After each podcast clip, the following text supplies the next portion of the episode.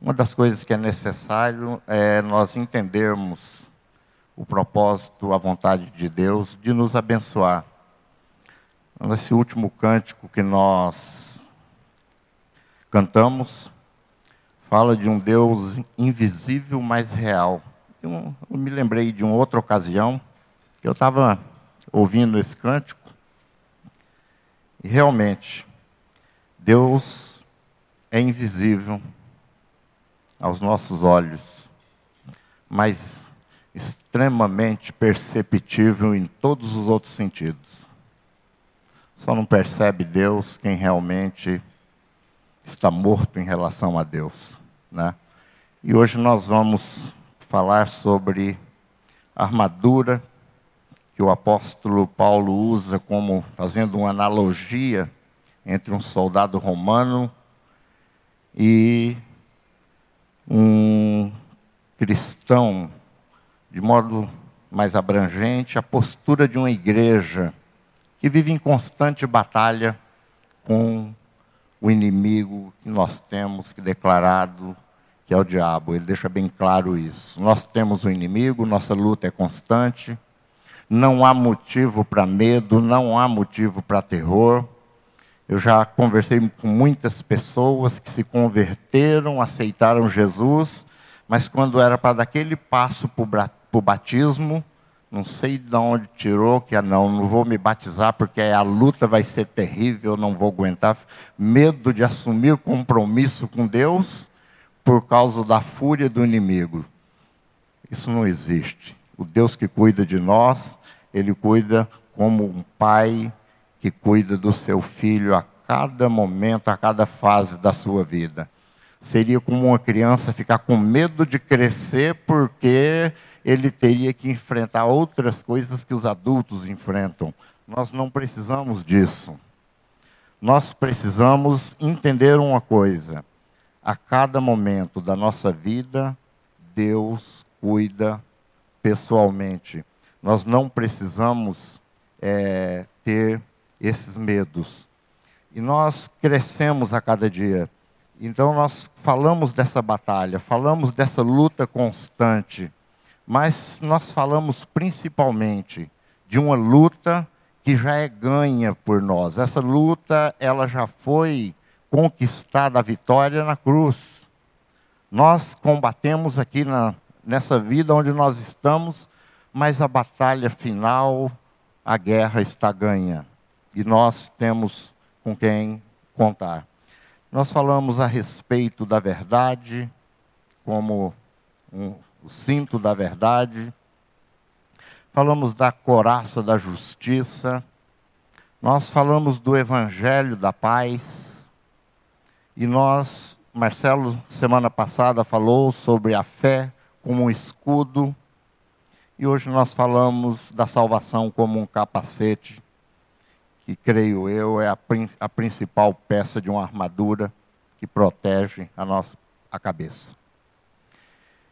E não, não poderia ser diferente, como diz, é a salvação. Eu não sei se você, às vezes, momentos da vida, você é tomado de alegria porque você é salvo. Alguns momentos eu me sinto muito alegre. Momentos, às vezes, que não estão tão bons, viu? Às vezes, aqueles momentos que parece que a gente está muito preocupado com uma coisa, com outra. Às vezes, algumas coisas não dão certo. Às vezes, sofremos, somos derrotados por algum motivo. E, às vezes, é, somos tomados de tristeza. E é interessante que, algumas vezes, nesses momentos de tristeza, Deus tem sido muito misericordioso comigo. Ele tem me lembrado de que eu sou uma pessoa salva e que foi Ele que providenciou tudo para que isso acontecesse. E Ele cuida de mim e cuida dessa salvação como um pai que cuida do seu filho. Isso me dá uma resposta de satisfação, de alegria muito grande. Nós precisamos vivenciar na nossa, no nosso dia a dia essa chamada alegria da salvação que a Bíblia fala, o contentamento de ser filho de Deus, o contentamento de saber que nós nascemos para a eternidade. Nós partimos da salvação sempre no princípio de um novo nascimento. E o novo nascimento é tão importante que Jesus não escolheu, interessante que ele não escolheu um bandido terrível para falar sobre novo nascimento, aquela transformação de vida. Ele não usou um drogado, uma pessoa socialmente excluída. Jesus, para falar da importância do novo nascimento, que é o primeiro passo que nós damos para a salvação, ele escolhe um mestre da lei. Ele escolhe alguém que seria um padrão dentro de qualquer igreja hoje dos nossos dias. Era uma pessoa que conhecia profundamente e ensinava as Escrituras. Era uma pessoa que tinha sua vida pautada, um fariseu que cumpria rigorosamente as leis de Moisés. Era uma pessoa, era aquele que é dizimista, era ele, ele fazia as orações durante o dia, ele cumpria rigorosamente a lei, era aquela pessoa puritana perfeita, aquele testemunho que costuma se dizer de conduta ilibada, né? E Jesus vai falar exatamente para uma pessoa dessa que ele precisava nascer de novo, que não era pela conduta dele, não era por ser de um rigor ascético, cumpridor de códigos de lei, que dava direito a ele Jesus vai e fala: olha, se não nascer de novo, tudo isso não serve para nada, você vai para o inferno do mesmo jeito.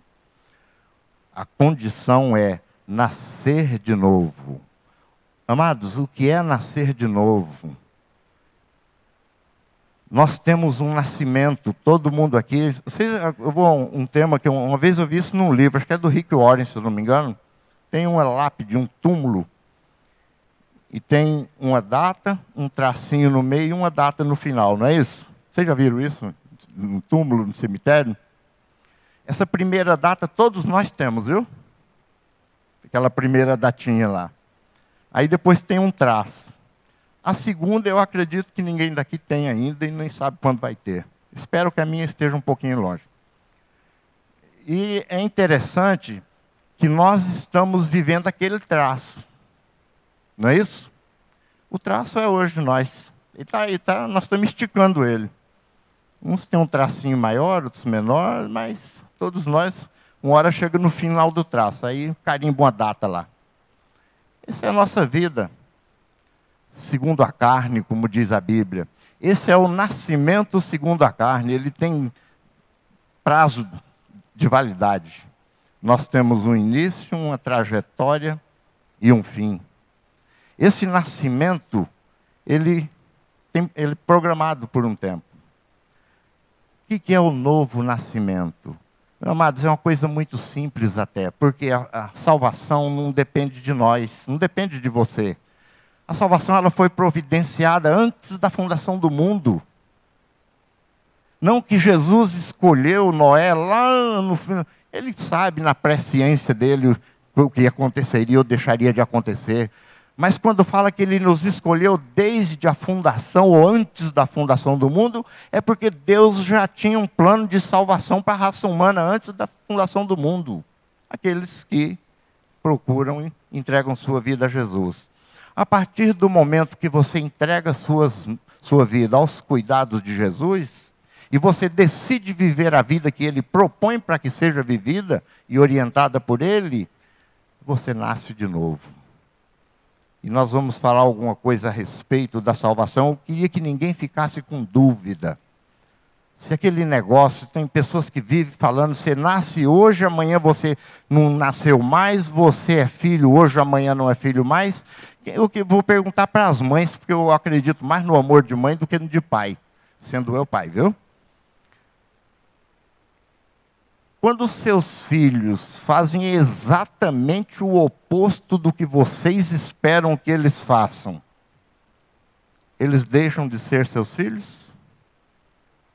Não. Você ama menos o seu filho quando ele erra? Você já pensou em algum momento destruir a vida do seu filho porque ele te desobedeceu e te causou um grande problema? Eu sei que não. Só se for uma mãe doente. O ser humano adoece. Mas alguém saudável não faz isso. Salva, Deus salva. Nós somos problemáticos, nós somos filhos problemáticos. Mas nós nunca vamos esgotar a misericórdia e a paciência de Deus. Ele tem seus métodos de disciplinar, de corrigir e de trazer de volta. Às vezes tem filhos mais maleáveis, percebem mais rápido, outros mais endurecidos, mas de alguma forma Deus zela e cuida pela salvação que Ele nos deu. Se dependesse de nós, amados, ninguém seria salvo. Se dependesse de méritos nossos, ninguém seria salvo. Deus providenciou, Deus disponibilizou. Deus nos salvou e Ele há de nos guardar até a morada eterna com Ele. Deus nos dá sustentação. Eu queria ler um texto um pouco. São dez versículos. Uma vez um, um irmão, isso já aconteceu comigo, viu? Eu li um pouco mais da Bíblia. Eu estava falando sobre um capítulo inteiro de um, de um tema do Antigo Testamento ainda. Aí terminou, teve um irmão que não foi bem um, mas a título de reclamação, ele falou texto longo, né, pastor? Você leu? Falou para mim, né? Fiquei no meio da minha. E a gente conversando. Isso foi num domingo à noite. Domingo de manhã teve Fórmula 1, aí nós, não sei por que motivo, entramos no assunto de Fórmula 1. Ele falou, amo Fórmula 1. Rapaz, hoje de manhã me contou tudo. Eu falei, que sujeito, meu. Duas horas ouvindo o Galvão Bueno. Aí eu vou falar um pouquinho da Bíblia, o rapaz me vem reclamar, né? Então um pouquinho mais de paciência nos ajuda, viu? Vamos, vamos lá no. Nós vamos ler é, esse texto que está em Efésios, mas nós vamos até o 14, viu? Porque Deus nos escolheu nele antes da criação do mundo para sermos santos e irrepreensíveis em Sua presença.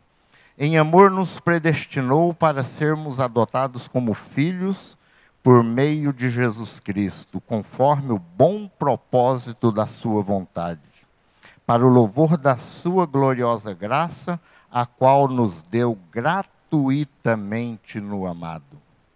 Nele temos a redenção por meio de seu sangue, o perdão dos pecados, de acordo com as riquezas da graça de Deus, a qual ele derramou sobre nós com toda sabedoria e entendimento, e nos revelou o mistério da sua vontade, de acordo com o bom propósito que ele estabeleceu em Cristo. Isto é, de fazer convergir em Cristo todas as coisas, celestiais ou terrenas, na dispensação da plenitude dos tempos. Nele fomos também escolhidos, tendo sido predestinados conforme o plano daquele que faz todas as coisas segundo o propósito da sua vontade, a fim de que nós, os que primeiro esperamos em Cristo sejamos para o louvor da sua glória. Nele, quando vocês ouviram e creram na palavra da verdade, o evangelho que os salvou, vocês foram selados com o Espírito Santo da promessa, que é a garantia da nossa herança até a redenção daqueles que pertencem a Deus para o louvor da sua glória. Amém? Muito lindo esse texto, viu? Releiam depois, Efésios 1, 4, 14, que ele tem muito a nos dizer. Amados, quando nós, esse texto que nós lemos, quando o apóstolo Paulo escreveu, ele estava preso. Aliás, as cartas do apóstolo Paulo tem é, essa de Efésios, Filipenses, Colossenses, Filemão. São cartas que ele escreveu da prisão. Ele aproveitava bem o tempo dele na prisão. Está aqui registrado até hoje para nós. E essa carta aos Efésios foi na primeira prisão do apóstolo Paulo em Roma. Ele já estava velho, já tinha sofrido um monte, já tinha sido preso em outras ocasiões, já tinha sido fustigado com varas, já tinha sido, já tinha passado, inclusive, por naufrágio. Ele estava numa situação de muito sofrimento, já tinha sofrido muito pelo Evangelho. Era para ele estar tá reclamando, escrevendo alguma coisa, falando sobre o sofrimento, mas aqui não. Ele fala sobre a riqueza, ele fala que nós somos abençoados em tudo nas regiões celestiais. Ele fala da bênção, ele fala do amor de Deus, da segurança, da salvação pela graça. Ele estimula, ele fala da igreja a respeito da riqueza da salvação. E quando nós entendemos sobre essa riqueza, amados, fala o que tem a ver salvação com batalha espiritual. Amados, nada nos dá mais força, mais segurança diante das investidas do inimigo contra nós Nada pode nos dar mais segurança do que a convicção de que você é salvo, você é filho de Deus e quem cuida de você é o próprio Deus. Quando fala do capacete da salvação, é o que protege realmente a sua cabeça, o centro da vida, é a convicção da sua salvação. E nesse texto que nós lemos, Primeiro, nós fomos escolhidos por Deus. Não fomos nós que escolhemos Deus. Próximo lá. Porque Deus nos escolheu nele antes da criação do mundo, para sermos santos e irrepreensíveis em Sua presença. Essa escolha, aquilo que eu já falei, Deus ele providenciou a salvação. A Bíblia se refere no Apocalipse do Cordeiro de Deus que morreu antes da fundação, no plano de Deus, já estava providenciado para que nós fôssemos alcançados pela graça do Evangelho de Jesus Cristo. Deus não improvisou, Deus nunca foi surpreendido por coisa alguma. Ele já nos predestinou, não dentro daquela predestinação arbitrária, escolheu Noé para ser salvo, ah, mas esse aqui não, porque eu não gostei da cara dele, não é isso, Deus não, Deus não é arbitrário. Deus disponibiliza na sua presciência, ele conhece tudo e ele providenciou a salvação, porque Deus amou o mundo de tal maneira, isso veio pelo amor, que deu seu filho unigênito para que todo aquele que nele crê, todos aqueles que nele crê não pereça, mas tenha vida eterna, nasce de novo, é um novo nascimento. Ele nos escolheu. Depois, passo seguinte, nós fomos adotados na família de Deus. Em amor nos predestinou para sermos adotados como filhos por meio de Jesus Cristo conforme o bom propósito da Sua vontade. Nós fazemos parte da família de Deus. Nós fomos incluídos na família de Deus. Ser salvo é você pertencer a uma família de grandes irmãos, de todos os cristãos salvos dentro do plano de Jesus Cristo. Nós somos irmãos dos mártires do, do princípio da igreja muitos irmãos nossos para que o evangelho chegasse até aqui, para que eu tivesse a liberdade de estar conversando com os irmãos, para que nós pudéssemos ter essa, essa mensagem da palavra de Deus. Muitos dos nossos irmãos pagaram com o próprio sangue também. Nós, muitos foram queimados, muitos irmãos nossos foram alimento de feras, em estádios. Muitos de nossos irmãos passaram por torturas horríveis, mas todos eles sustentados e garantidos por Deus até a glória eterna com Ele. Nós temos, os irmãos nossos não é a Igreja Batista Sul, são todos aqueles que fazem parte da história da redenção, salvos em Jesus Cristo. Porque nós somos adotados como filhos por meio de Jesus Cristo, conforme o bom propósito da Sua vontade. Nós somos escolhidos, nós somos da família de Deus, próximo, nós fomos remidos pelo sangue de Cristo. Nele temos a redenção por meio de seu sangue, o perdão dos pecados, de acordo com as riquezas da graça de Deus. As riquezas da graça de Deus. Nós não fomos comprados por ouro, prata ou coisas corruptíveis, como diz a palavra, mas pelo precioso sangue do Cordeiro de Deus, o Filho de Deus, pagou o preço. Um preço alto. Nós somos a aquisição mais cara que Deus teve. Deus não teve que derramar uma gota de sangue por todo o universo, por tudo o que há no universo. Por mais fantástico, por mais esplendoroso que seja, não foi derramado uma gota de sangue.